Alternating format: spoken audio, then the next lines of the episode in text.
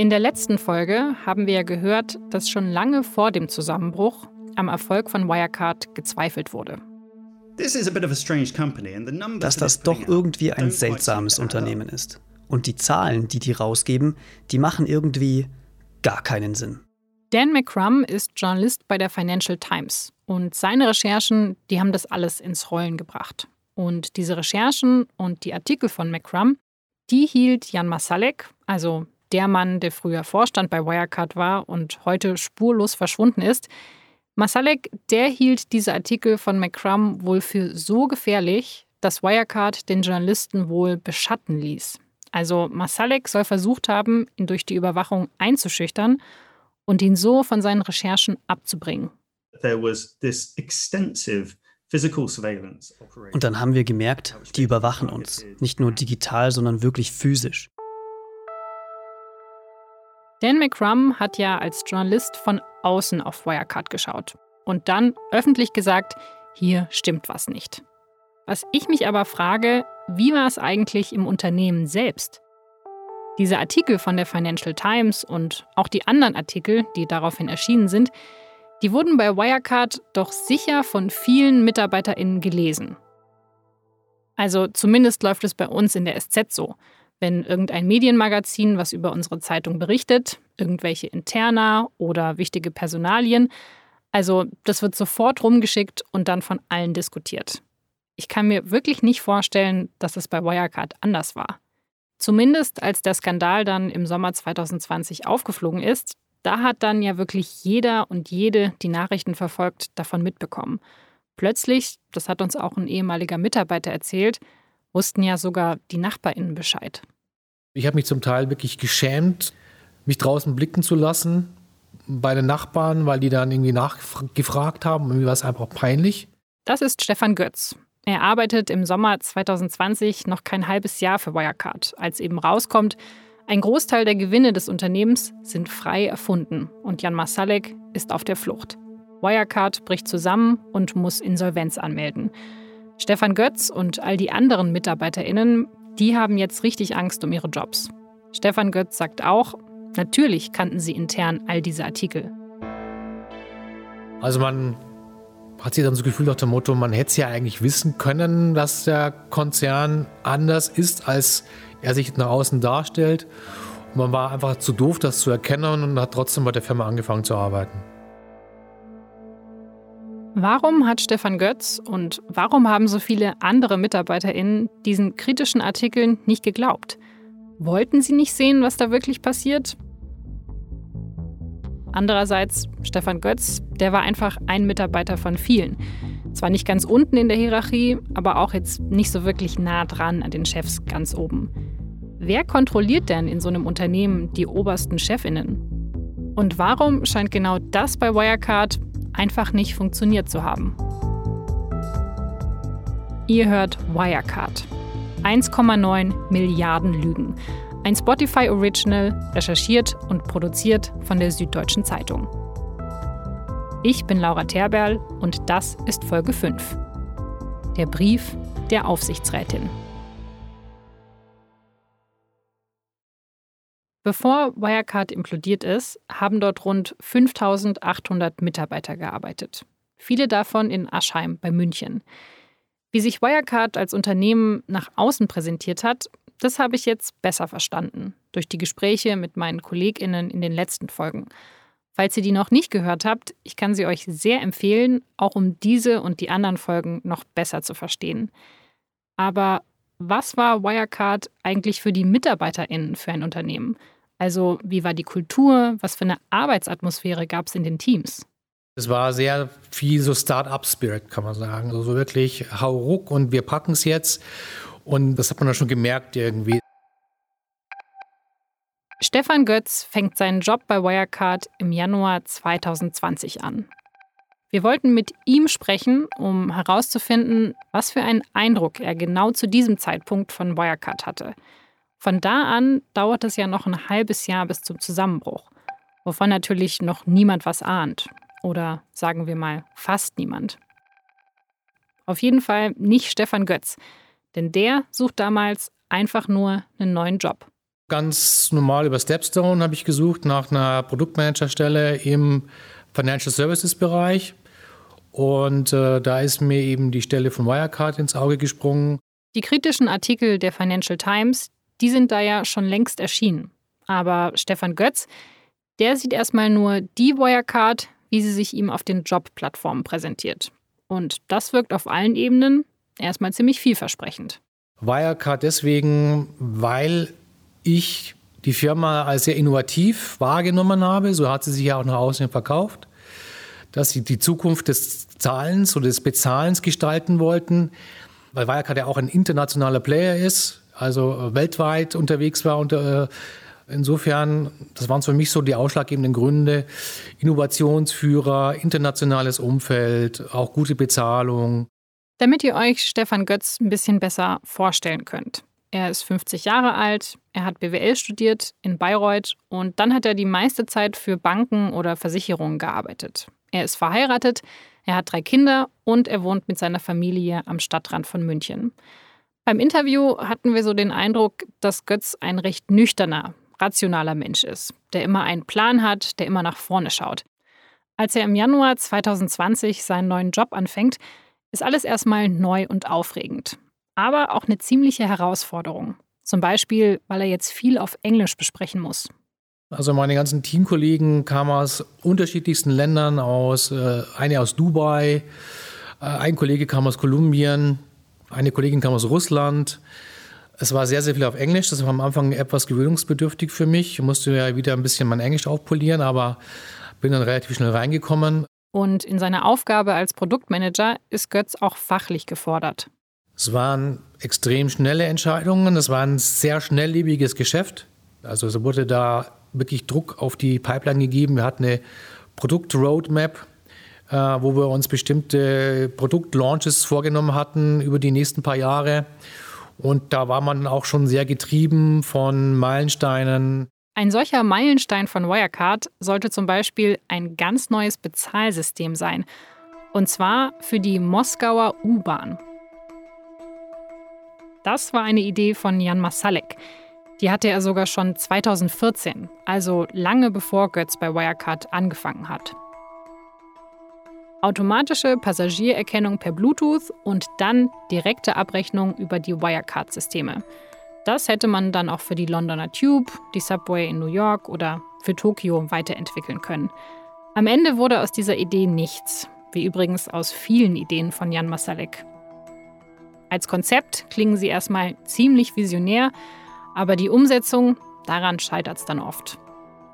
Und von einer anderen Idee kann sich Stefan Götz dann bei seinem Bewerbungsgespräch ein Bild machen.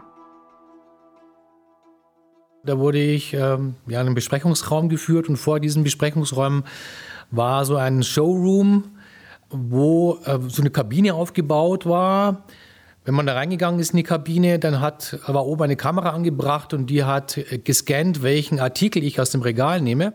Diese Kabine, die soll den Supermarkt der Zukunft simulieren. Und der Showcase dahinter war eben, dass ich automatisch, wenn ich dann aus der Tür rausgehe, der Preis des Artikels erfasst wird von dem System, von der Kamera und entsprechend dann im Hintergrund von Wirecard auch abgebucht wird von meinem Konto. Das war nur so ein exemplarisches Thema, wo ich da gedacht habe, wow, die sind ja echt sehr innovativ unterwegs und das hat mich schon beeindruckt. Und auch sonst ist Wirecard für Götz so ein richtiger Traumarbeitgeber.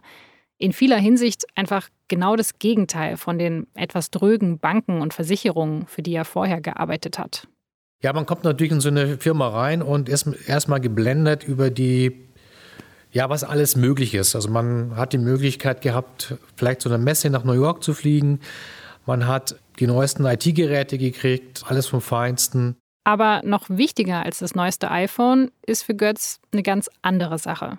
Freiraum, Sachen umzusetzen. Also ich mag gar kein Mikromanagement, dass einem immer genau vorgegeben wird, was zu tun ist, sondern dass man einfach den Rahmen geboten kriegt, innerhalb dessen man frei sich bewegen kann. So war das bei der Wirecard. Ja. Die hat gesagt, nur das Ziel vorgegeben und wie das erreicht, ist mir egal.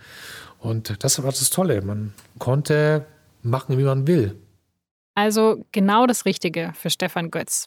Aber nach einiger Zeit bekommt er dann doch über seine KollegInnen noch was anderes mit.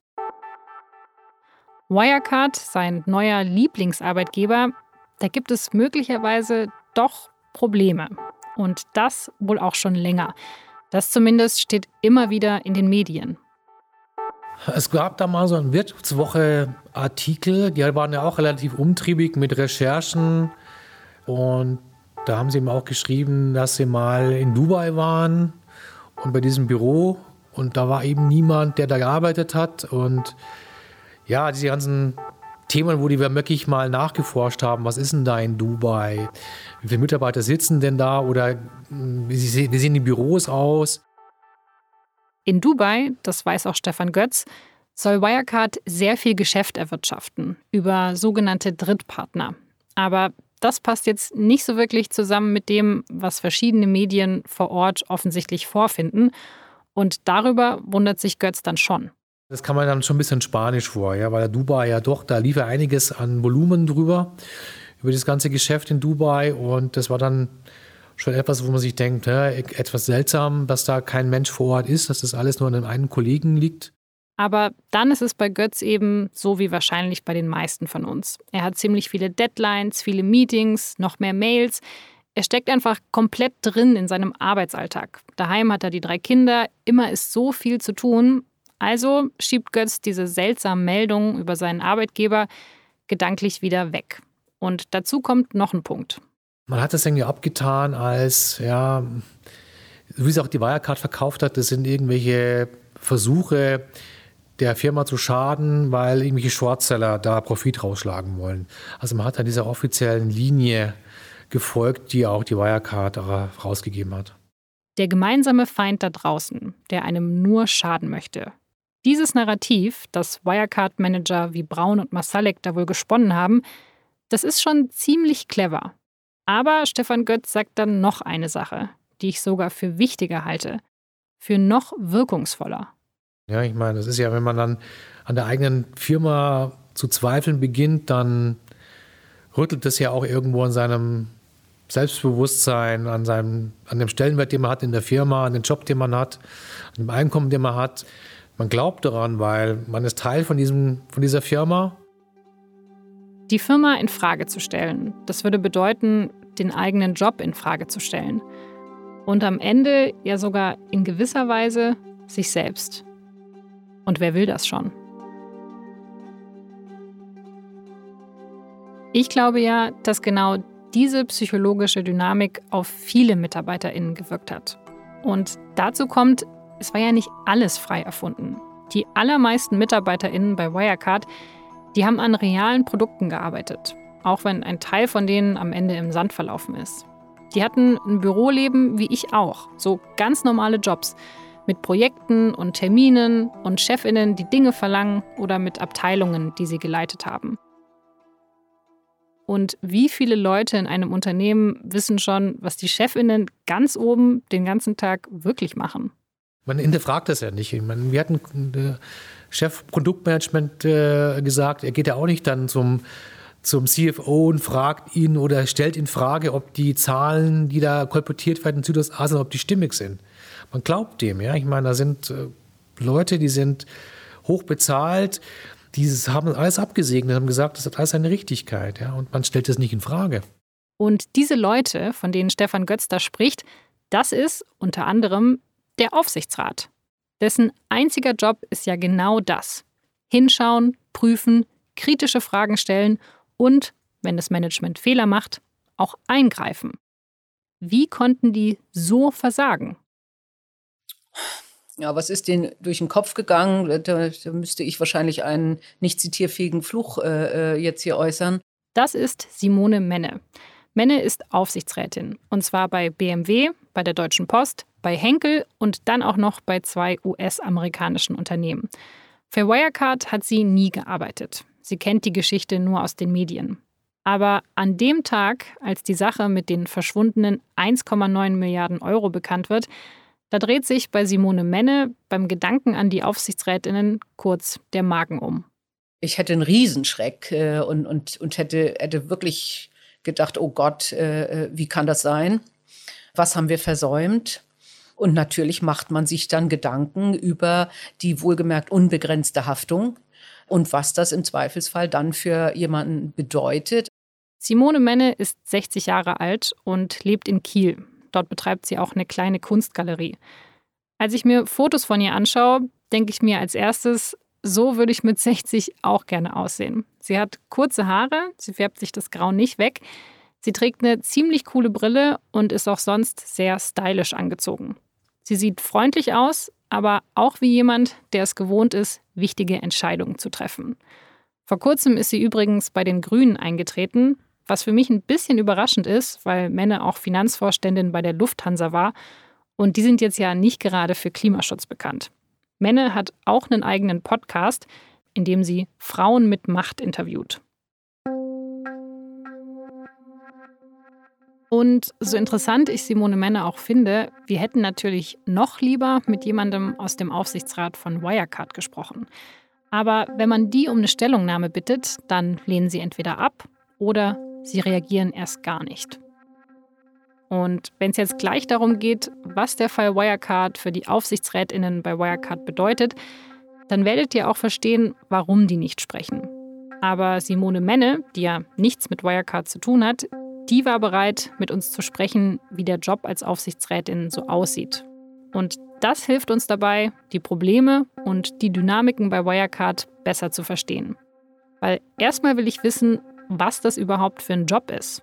Wie wird man Aufsichtsrat oder Aufsichtsrätin? Das Klischee, das geht ja so. Aufsichtsräte treffen sich viermal im Jahr zur Sitzung, den Rest des Jahres lesen sie ab und zu Unterlagen und dafür bekommen sie dann sehr viel Geld. Und das immerhin stimmt. Aufsichtsrätinnen, die werden wirklich sehr gut bezahlt. Bei den DAX-Unternehmen verdienen sie im Schnitt 424.000 Euro im Jahr. Das hat eine Studie vor zwei Jahren ergeben. Aber nur mit Lesen und viermal im Jahr mit am Tisch sitzen ist es noch nicht so richtig getan.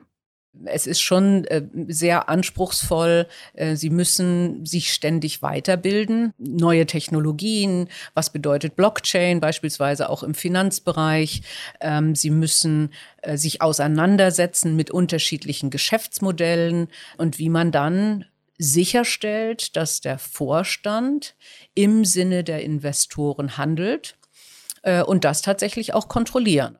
Bei börsennotierten Unternehmen wie Wirecard vertritt der Aufsichtsrat, also vereinfacht gesagt, die Aktionärinnen. Für die kontrolliert er, dass die Vorstände ihren Job richtig machen, dass sich die Geschäfte gut und nachhaltig entwickeln und dass der Aktienkurs steigt. Das ist ein anspruchsvoller Job. Man muss sich inhaltlich auskennen, man muss technisch immer auf dem aktuellen Stand sein, man muss Bilanzen lesen können. Außerdem braucht man Berufserfahrung in den richtigen Unternehmen und es gibt auch gewisse gesetzliche Vorgaben, zum Beispiel die Frauenquote. Es ist also gar nicht so einfach, so einen Posten zu bekommen. Und vermutlich ist es in den letzten Jahren sogar noch schwieriger geworden. Ich denke, die Investoren schauen sich schon sehr, sehr genau an, äh, welche Qualifikationen in einem Aufsichtsrat äh, äh vorhanden sind, welche Profile. Das wird jetzt auch auf der Hauptversammlung zum Beispiel mit Vorstellungen gemacht. Die InvestorInnen überzeugen können. Das ist das eine. Und dazu kommt, man sollte schon gut Bescheid wissen, wofür man sich da bewirbt. Denn es gibt auch Risiken. Es ist wichtig, dass äh, Menschen, die auch sagen, ich würde gerne Aufsichtsrat werden, dass ich denen auch sage, okay, du musst dir das aber gut überlegen, denn du hast dort äh, auch eine persönliche Haftung. Wenn der Aufsichtsrat in seiner Kontrollfunktion versagt so wie das jetzt bei Wirecard im Raum steht, dann können Anlegerinnen die Aufsichtsrätinnen verklagen. Und vor diesem Szenario wird euch jetzt sicher klar, warum die alle gerade keine Interviews geben. Die haben nämlich Angst, sich durch irgendwelche Aussagen selber zu belasten. Denn irgendwie kann man sich das ja kaum vorstellen dass ein DAX-Unternehmen äh, so eklatante äh, Auffälligkeiten und, und, und Unregelmäßigkeiten aufweist, ohne dass es über Jahre keiner gemerkt hat. Wie kann das alles sein? War der Wirecard-Aufsichtsrat wirklich so blind? Oder waren die am Ende vielleicht sogar Mitwissende?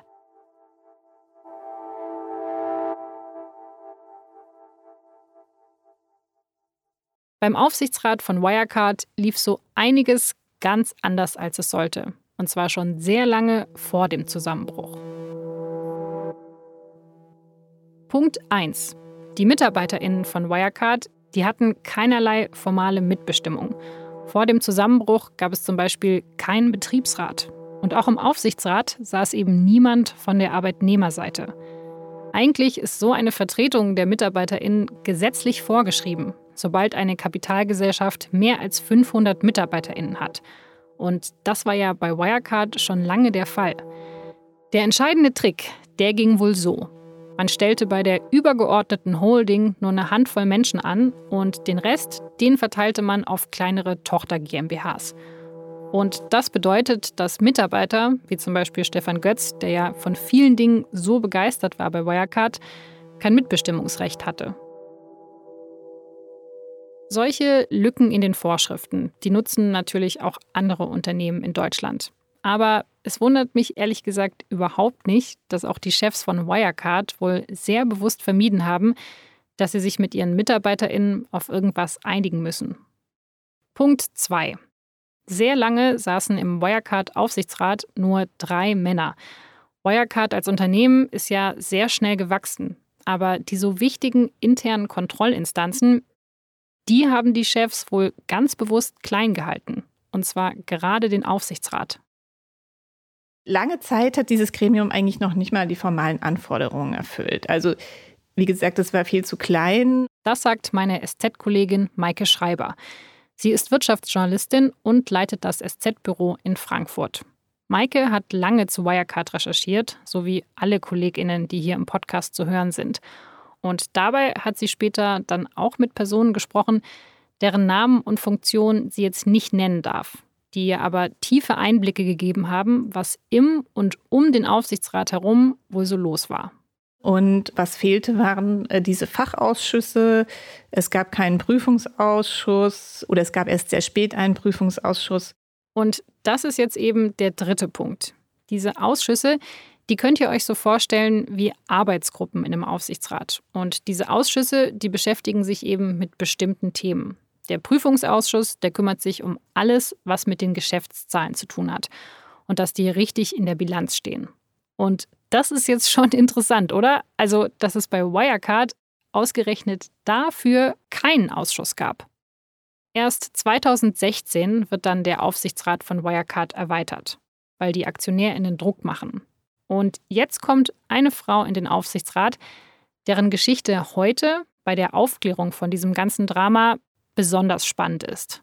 Sehr interessant ist die Rolle von Tina Kleingarn, einer Bankerin, die im Sommer 2016 in den Aufsichtsrat von Wirecard geholt worden ist, auch als Finanzexpertin, die das Kontrollgremium damals auch brauchte. Tina Kleingarn hat früher als Investmentbankerin für Goldman Sachs und Barclays gearbeitet, in Frankfurt, Tokio und London und dann hat sie 2013 ihre eigene Beratungsfirma gestartet. Ihr Kontakt zu Wirecard, der kommt damals über den Chef vom Aufsichtsrat. Den hatte sie schon mal flüchtig beruflich kennengelernt. Und dann, das finde ich ein ziemlich witziges Detail, hat sie sich eine, Zitat, gemeinsame Büro-WG mit ihm und noch ein paar anderen Menschen geteilt. Und in dieser gemeinsamen Büro-WG, da hat er sie dann wohl gefragt, ob sie nicht Lust hätte, Aufsichtsrätin bei Wirecard zu werden. So steht es im Protokoll vom Parlamentarischen Untersuchungsausschuss, der Tina Kleingarn letztes Jahr befragt hat. Also Büro-WG. Ich dachte ja, so arbeiten nur Startups oder freiberufliche Journalistinnen. Aber nein. So knüpfen wohl auch potenzielle Aufsichtsrätinnen von künftigen DAX-Unternehmen ihr Netzwerk. Naja, Jedenfalls, das kann man annehmen, findet Tina Kleingarn dieses Jobangebot von Wirecard ganz spannend und sagt zu. Sie stellt sich bei der Aktionärshauptversammlung vor und wird dann auch bestätigt. Ähm, man darf sich vorstellen, dass Frau Kleingarn tatsächlich ähm, damals mit großem Enthusiasmus und voller Motivation dieses Amt angetreten hat. Das hat sie jedenfalls in ihrem Brief geschrieben. Diesen Brief, den erwähnt Maike hier so ganz beiläufig, aber dieser Brief, der hat es echt in sich. Wenn wir heute über die Aufklärung im Fall Wirecard reden, dann ist dieser Brief ein echt wichtiges Beweisstück. Denn ihr müsst euch vorstellen, diese Frau, Tina Kleingarn, die ja 2016 voller Enthusiasmus neu an Bord kommt bei Wirecard, die schreibt im Herbst 2017, also nur ein Jahr später, dass sie schon wieder hinschmeißen will. Frankfurt, den 29. September 2017. Lieber Wulf, lieber Alfons, lieber Stefan, liebe Vouilly. Und dieser Brief, der ist jetzt nicht nur so ein kollegiales Ciao, schön war's, so könnt ihr mich erreichen. Nee, dieser Brief ist eine Abrechnung. Eine sehr höflich formulierte Abrechnung. Wie ich Wulf bereits mitgeteilt habe, habe ich mich entschlossen, mein Amt als Aufsichtsrat der Wirecard AG niederzulegen. Tina Kleingarn hält noch einmal schriftlich fest, was in ihren Augen alles schiefläuft bei Wirecard. Und wenn man heute diesen Brief liest, dann liest er sich wie so eine düstere Prophezeiung. Ich war überzeugt, dass ich meine Erfahrung und Expertise gerade in den Bereichen Controlling, Berichtswesen, Finanzierungsfragen zum Wohle der Wirecard AG einbringen kann. Meine Versuche, etwas zu verbessern, sind nicht ausreichend umgesetzt worden und ich habe mich mehrmals als einsamer Rufer gefühlt. An einer Stelle geht es um Kreditbürgschaften, die der Vorstand schon längst eingetütet hat dass dem Aufsichtsrat Kreditbürgschaften zur Genehmigung vorgelegt werden, deren Kredite bereits Wochen zuvor ausbezahlt wurden, das spricht doch für sich und macht zwei Dinge deutlich. Dass nämlich erstens der Vorstand sich dem Aufsichtsrat einfach entzieht und die so wichtige Kontrolle einfach sein lässt und dass zweitens der Aufsichtsrat das tatsächlich mit sich machen lässt. Dann spricht sie in dem Brief auch über die Vertragsverlängerung von Markus Braun, dem Vorstandschef.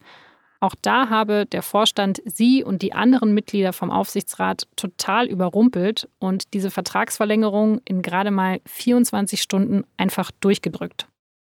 Tina Kleingarn fasst am Ende von ihrem Brief zusammen, dass es an, Zitat, geordneten und angemessenen Kontroll- und Steuerungsstrukturen völlig fehle.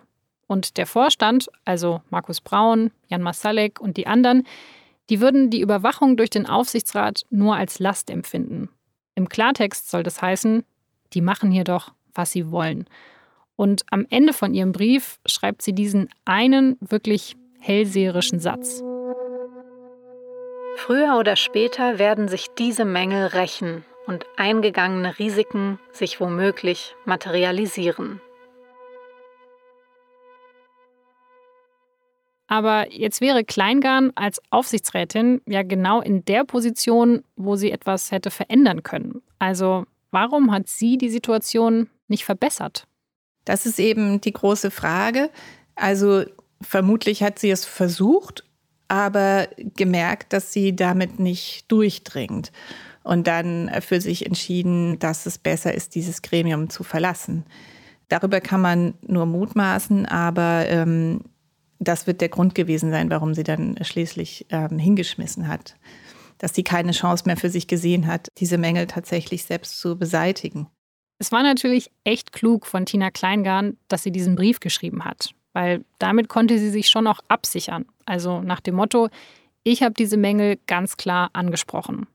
Und für die anderen Aufsichtsratsmitglieder könnte dieser Brief jetzt ein echtes Problem sein. Denn der Brief, der zeigt ja, dass schon 2017 grundlegende Probleme bei Wirecard zumindest auf dem Tisch lagen. Für die ist das ein, ein, ein hochkarätiger Vorwurf. Das ist wieder Aufsichtsrätin Simone Menne. Ja, also wenn eine Kollegin aus dem Aufsichtsrat mir einen Brief schreibt und sagt, äh, es gibt keine guten äh, internen Kontrollen, der Aufsichtsrat wird vom Vorstand als Last empfunden und äh, man befürchtet, dass es äh, in Zukunft größere äh, äh, Unregelmäßigkeiten geben wird. Und dann müssen ja alle, die da bleiben, sich gefallen lassen, die Frage, wieso habt ihr spätestens da nicht gesagt, wir holen uns jetzt einen anderen Wirtschaftsprüfer und schauen uns das an. Wieso seid ihr geblieben? Auch da können wir über die Gründe natürlich bis jetzt nur mutmaßen. Aber die Aufsichtsrätin Simone Menne, die kann sich schon vorstellen, wie das vielleicht abgelaufen sein könnte.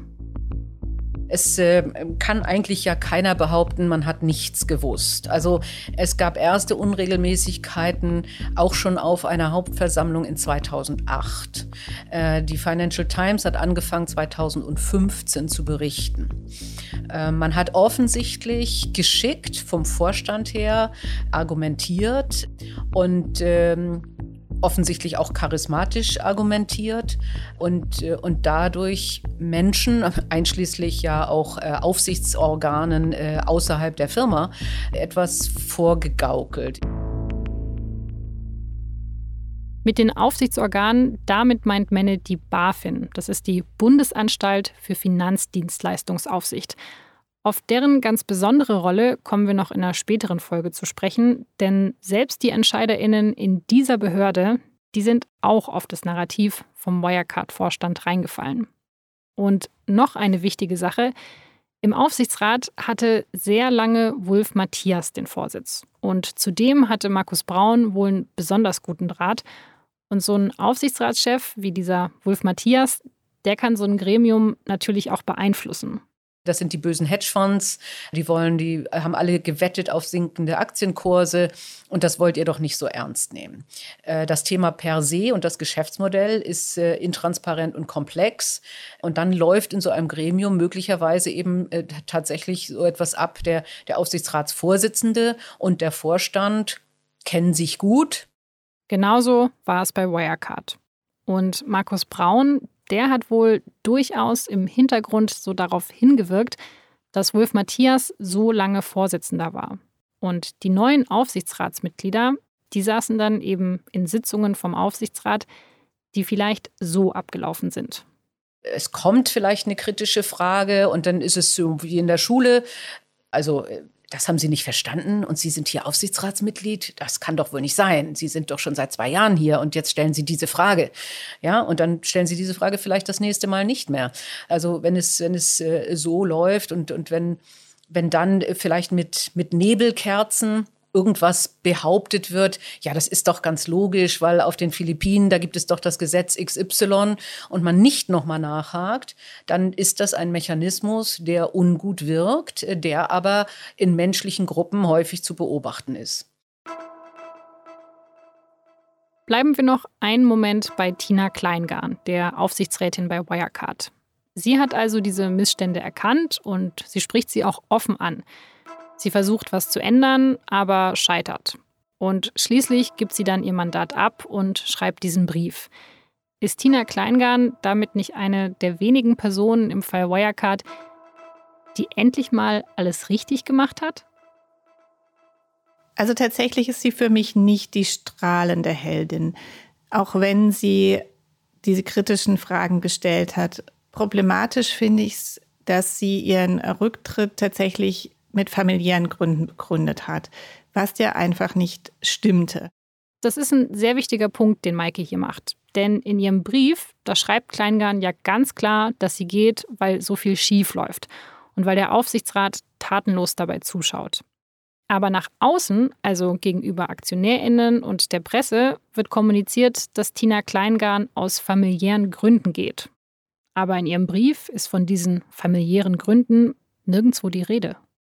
Gleichzeitig, sagt Maike, ist die Situation für Tina Kleingarn wirklich nicht so einfach, weil als Aufsichtsrätin ist sie der Verschwiegenheit verpflichtet. Man kann seine Bedenken nicht einfach rausschreien und öffentlich machen, was auch sinnvoll ist. Und der Aktienkurs hätte natürlich, wäre sicherlich eingebrochen, wenn sie das öffentlich gemacht hätte. Und wenn sie dann nicht substanziell Vorwürfe hätte begründen können, dann hätte sie womöglich haften müssen für diesen Aktienkurseinbruch. Aber trotzdem, sagt Maike, hätte Kleingarn ein ganz klares Zeichen nach außen setzen müssen und eben nicht familiäre Gründe vorschieben dürfen. Ich glaube, es wäre besser gewesen, ohne Angabe von Gründen zurückzutreten, was den Aktionären zumindest ein Gefühl gegeben hätte, dass dort etwas nicht stimmt. Und spätestens als 2019 dann die Artikel der Financial Times erscheinen, da hätte Kleingarn auch noch als ehemalige Aufsichtsrätin was machen können und auch machen müssen, sagt Maike, auch wenn sie da schon seit mehr als zwei Jahren nicht mehr im Amt war. Und zwar an dem Punkt, als endlich die BaFin einschreitet. Nur leider eben in die völlig falsche Richtung. Weil die BaFin eben zu diesem Zeitpunkt gegen die FT vorgegangen ist und zu allem Überfluss auch noch die Wetten gegen die Wirecard-Aktie verboten hat. Also die BaFin war vollkommen auf dem falschen Dampfer. Und Frau Kleingern hätte nach meinem Dafürhalten ein informelles Gespräch suchen können zu dem Zeitpunkt. Maike hat darüber mit JuristInnen gesprochen und die haben das so eingeschätzt, dass Tina Kleingarn das durchaus hätte machen können, also trotz dieser Verschwiegenheitserklärungen, weil WhistleblowerInnen, die sind da in Deutschland besonders geschützt. Und äh, man muss sich ja vorstellen, dass auch Tina Kleingarn zu jenen gehört hat, die eben, weil sie nicht gewarnt haben, das dazu führte, dass dieses äh, Lügengebilde äh, länger aufrechterhalten werden konnten. Maike sieht die Rolle dieser Aufsichtsrätin also gespalten. Aber Simone Menne, die ja selber Aufsichtsrätin ist, die nimmt Kleingarn auch so ein bisschen in Schutz. Wenn sie eine Einzelstimme in einem Gremium ist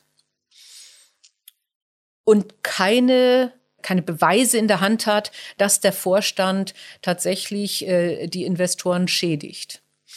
Im Gegenteil, dass der, der Vorstand bis dahin ja offensichtlich von den Investoren geliebt wurde und immer wieder seine Ziele erreicht hat. Die Investoren hätten sie im Zweifelsfall in der Luft zerrissen und gesagt, wie, die Zahlen sind doch klasse. Aber was ist denn eigentlich mit den anderen Leuten im Aufsichtsrat? Also denjenigen, die geblieben sind? Diejenigen, die ja auch schon lange vor Tina Kleingarn mit dabei waren. Das ist natürlich völlig richtig, dass die eine viel, viel größere Verantwortung tragen. Und tatsächlich ist deren Rolle noch nicht ausreichend kritisch gewürdigt worden, zumal drei von, von den Herren eben ja seit von Anfang an in diesem Gremium dabei waren, seit 2008. Da müsse man, sagt Maike, doch bei diesen Männern noch viel härter nachfragen. Was haben die eigentlich die ganze Zeit gemacht? Es hat sich bis heute noch nicht geklärt, ob schwierig zu sagen, ob die jetzt Teil des Systems waren, insofern als dass sie wussten, wie der Vorstand dort betrügt oder ob sie sich eben nur äh, haben an der Nase herumführen lassen. Ich vermute letzteres, aber trotzdem ähm, kommt denen natürlich die viel größere Verantwortung zu und das größere Versagen als Tina Kleingarn. Es kamen einfach sehr viele Dinge zusammen. Erstmal die große suggestive Kraft von Markus Braun und Jan Masalek mit dieser ganzen Story von den bösen ShortsellerInnen. Und die beiden, die waren auch wohl sonst ziemlich gut darin, die Aufmerksamkeit vom Aufsichtsrat zu steuern. Immer dann, wenn es kritische Berichte gab, haben sie einfach neue Erfolge aus dem Hut gezaubert.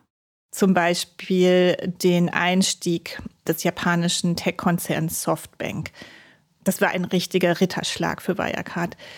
Später kam dann noch ein Aktienrückkauf hinzu. Also der Vorstand hat beschlossen, eigene Aktien zu kaufen, um den Kurs zu stützen.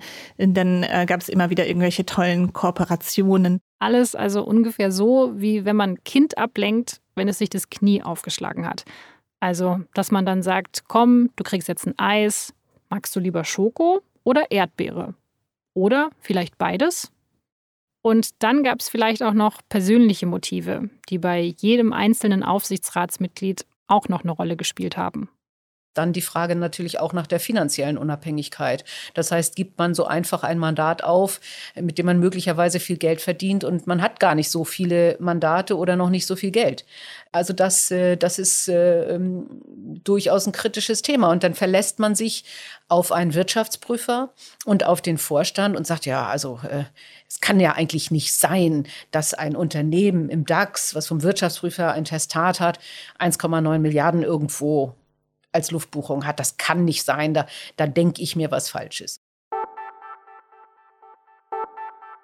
Letztendlich ist es genau dieselbe psychologische Dynamik wie bei den MitarbeiterInnen. Erinnert ihr euch noch an Stefan Götz vom Anfang der Folge? Der hat ja gesagt, an der Firma zu zweifeln, für die man arbeitet, das würde ja bedeuten, auch am eigenen Job zu zweifeln und damit auch an sich selbst.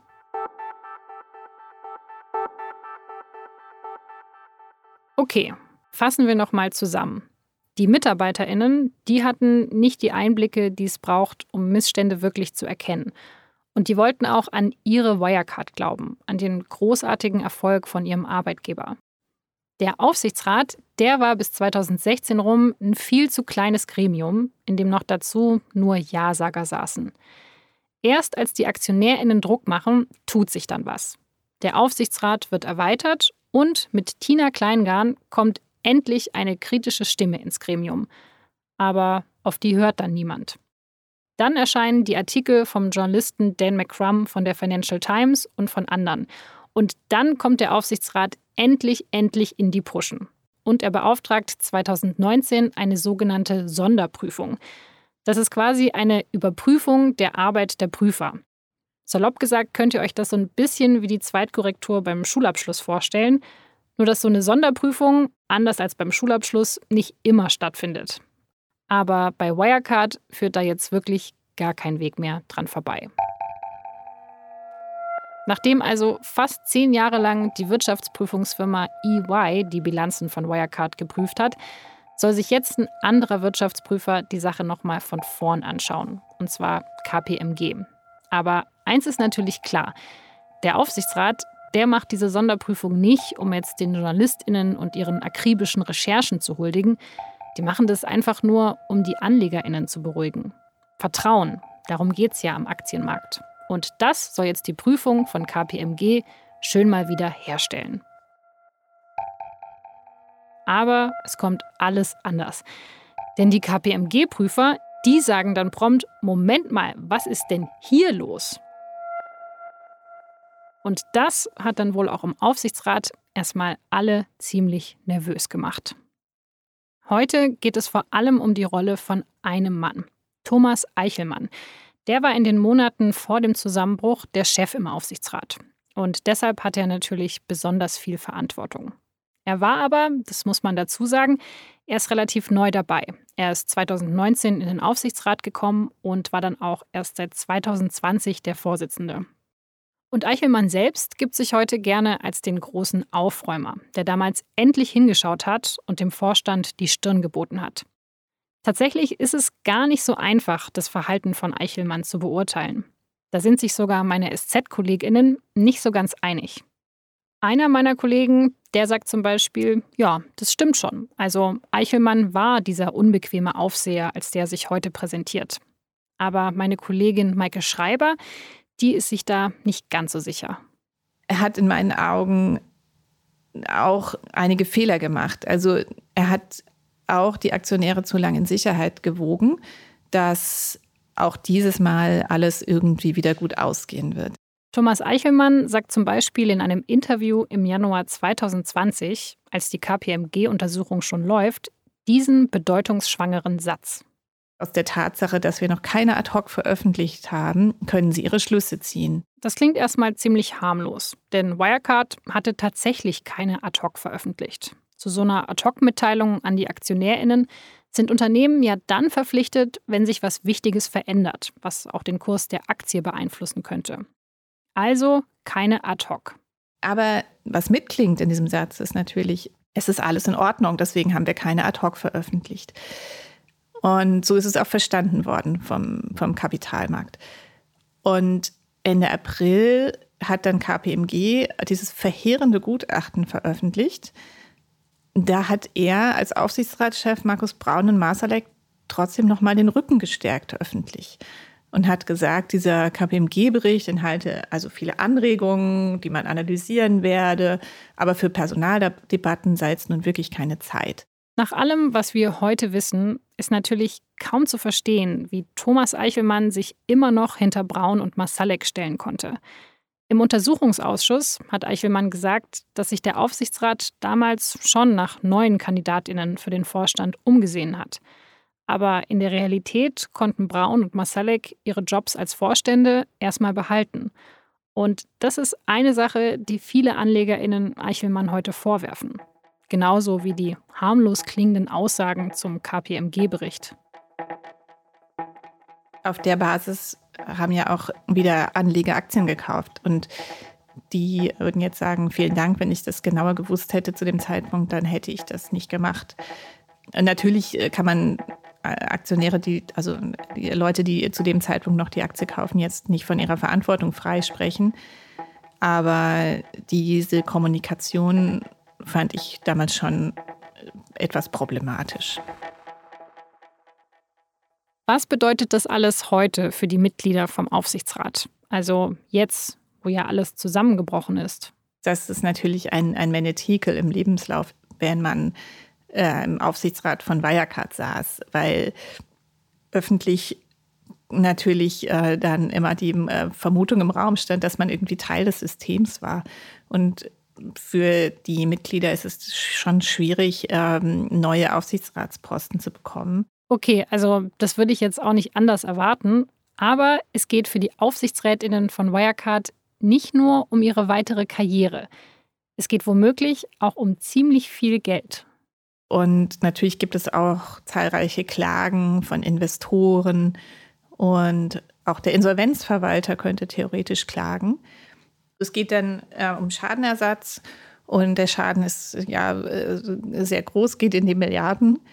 Das heißt, wenn bei so einer Klage einem Aufsichtsrat nachgewiesen wird, dass er vorsätzlich falsch gehandelt hat oder grob fahrlässig, dann kann es sein, dass er sogar er oder sie mit ähm, haften muss, ja, und dann natürlich auch mit dem Privatvermögen. Insofern ist das eine sehr, sehr schwierige Situation natürlich für die Mitglieder dieses Gremiums. Ob es zu Klagen kommt und zu welchen genau, das muss man jetzt noch sehen. Im Moment werben Anwältinnen aus ganz Deutschland im Internet darum, für die Anlegerinnen Schadensersatz zu erstreiten. Denn die Anlegerinnen, die haben ja mit der Wirecard-Aktie viel Geld verloren. Aufsichtsrätinnen sind für genau solche Fälle übrigens versichert, mit so einer Art Haft- und Rechtsschutzversicherung für Manager. Aber diese Versicherung, die greift nur, wie Maike ja sagt, wenn die Aufsichtsrätinnen nicht vorsätzlich oder grob fahrlässig ihre Pflichten verletzt haben. Tja, und ob das der Fall ist, das wird eben erst ein Gericht entscheiden müssen. Und da erwartet sicher nicht alle Aufsichtsrätinnen das gleiche Urteil. Die Richterinnen, die werden sicher unterscheiden, um welches Mitglied geht es da genau. Also wie lange war der oder diejenige im Aufsichtsrat, welche Entscheidungen hat er oder sie mitgetragen und so weiter. Übrigens waren es wohl vor allem die Frauen, die kritisch waren und die versucht haben, etwas zu verändern. Auch noch nach Tina Kleingarn. So oder so, ich möchte mit all diesen Aufsichtsratsmitgliedern wirklich nicht tauschen wollen. Denn diese Gerichtsverfahren, die ziehen sich ja oft über Jahre. Das heißt, die ehemaligen Aufsichtsrätinnen von Wirecard, die werden noch ziemlich lange gar nicht wissen, was diese ganze Geschichte jetzt für sie persönlich für Konsequenzen hat. Auch meine Kollegin Maike, die hat deshalb eine ambivalente Meinung zu dem Ganzen.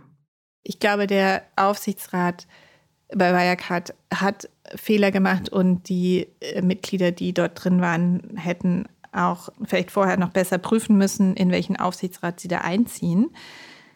Auf der anderen Seite haben sie zum Teil nicht anders agiert als Aufsichtsräte bei anderen Unternehmen auch.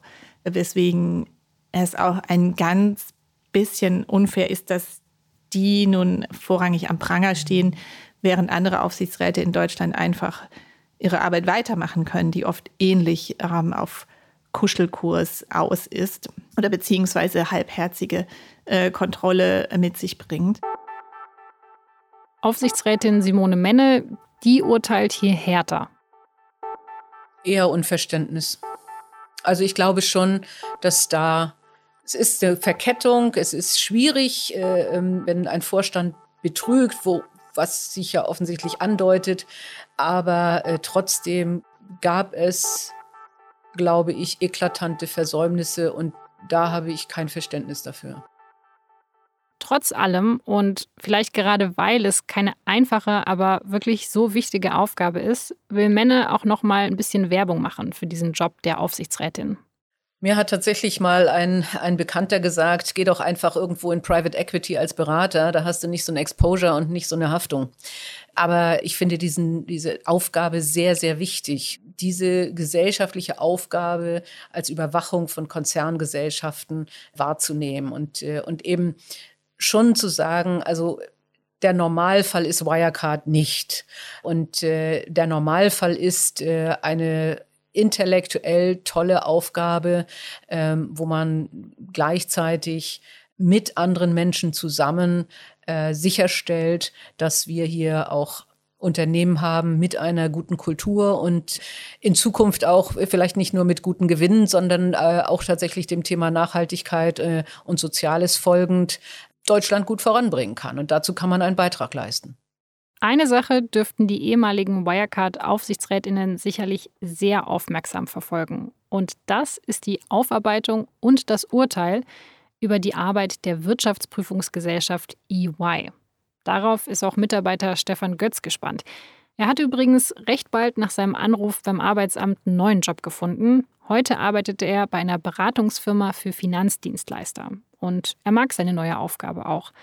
Aber manchmal, da wird er trotzdem ein ganz klein bisschen nostalgisch. Und ich muss sagen, ich vermisse es auch.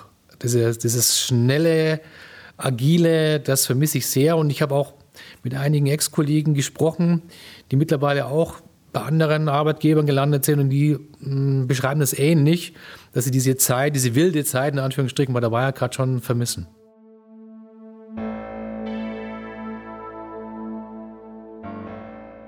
Tja, genau so ist es eben. Es ist einfach sehr, sehr schwer, kritisch zu bleiben, wenn man sich so für eine Sache begeistert. Und das kann ich total nachvollziehen bei den MitarbeiterInnen. Und auch beim Aufsichtsrat habe ich jetzt schon ein bisschen besser verstanden, warum die sich so vom Vorstand haben täuschen lassen. Aber was ist denn mit den Wirtschaftsprüferinnen? Also diejenigen, die ja von außen auf Wirecard draufgeschaut haben und die dabei gleichzeitig den vollen Einblick in die Bilanzen hatten. Die waren doch die absoluten Expertinnen. Warum haben noch nicht mal die was gemerkt?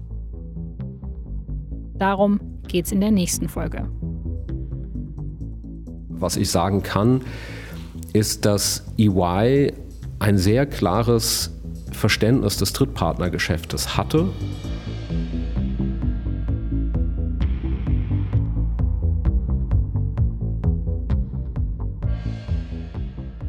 Das war die fünfte Folge von Wirecard. 1,9 Milliarden Lügen. Eine Produktion von Spotify Studios in Zusammenarbeit mit der Süddeutschen Zeitung.